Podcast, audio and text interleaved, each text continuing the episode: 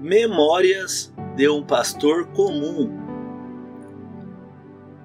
Nos dias em que se exaltam pastores de mega igrejas, é animador este relato de um pastor comum, representando heróis desconhecidos entre nós que não aspiram à grandeza, mas sim piedade e fidelidade. A vida e ministério de Tom Carson é um livro profundamente edificante e oportuno. Fidelidade, não números, não sucesso, não inovação, não relevância, mas simplesmente fidelidade é a marca provada do ministério do Evangelho. Mas não posso permitir que isso me leve ao desespero. Em vez disso, deve me conduzir a uma maior compreensão da simples e profunda verdade que pregamos e visitamos e servimos sob o Evangelho da Graça, e Deus nos aceita por causa de seu Filho. Preciso aprender a me aceitar não por causa dos meus supostos sucessos, mas pelos méritos do Filho de Deus a maioria dos pastores não prega regularmente a milhares, muito menos a dezenas de milhares. Eles não escrevem livros influentes, não supervisionam grandes equipes e nunca verão nada além de um crescimento modesto. Eles engajam em visitar os idosos, em aconselhamento, em estudos bíblicos e pregações. Alguns trabalham com tão pouco apoio que preparam seus próprios boletins ou fazem pequenas reformas no templo.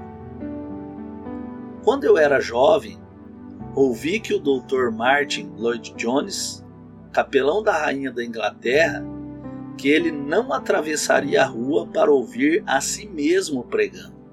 Agora que tenho quase a idade que ele tinha quando eu o ouvi pregar, começo a entender. Eu raramente termino um sermão sem me sentir em algum lugar entre levemente desanimado e moderadamente depressivo.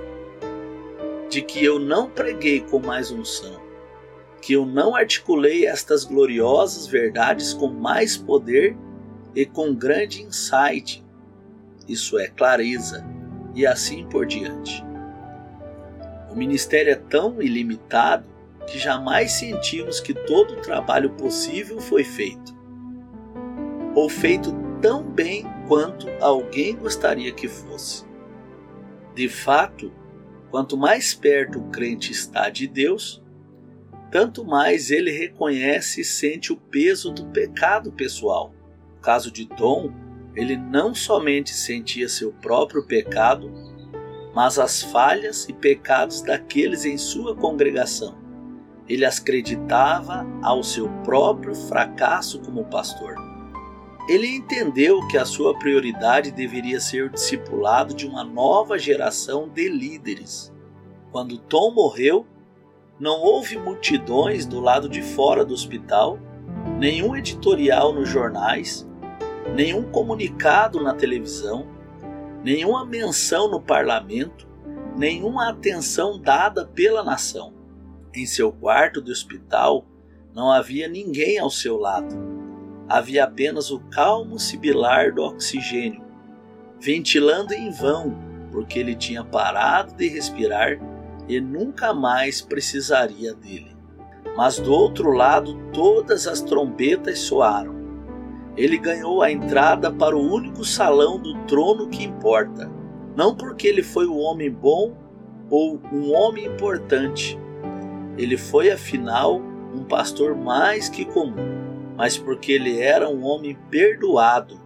Ele ouviu a voz de quem ele almejava ouvir, dizendo: Bem está, servo bom e fiel, entra no gozo do teu Senhor.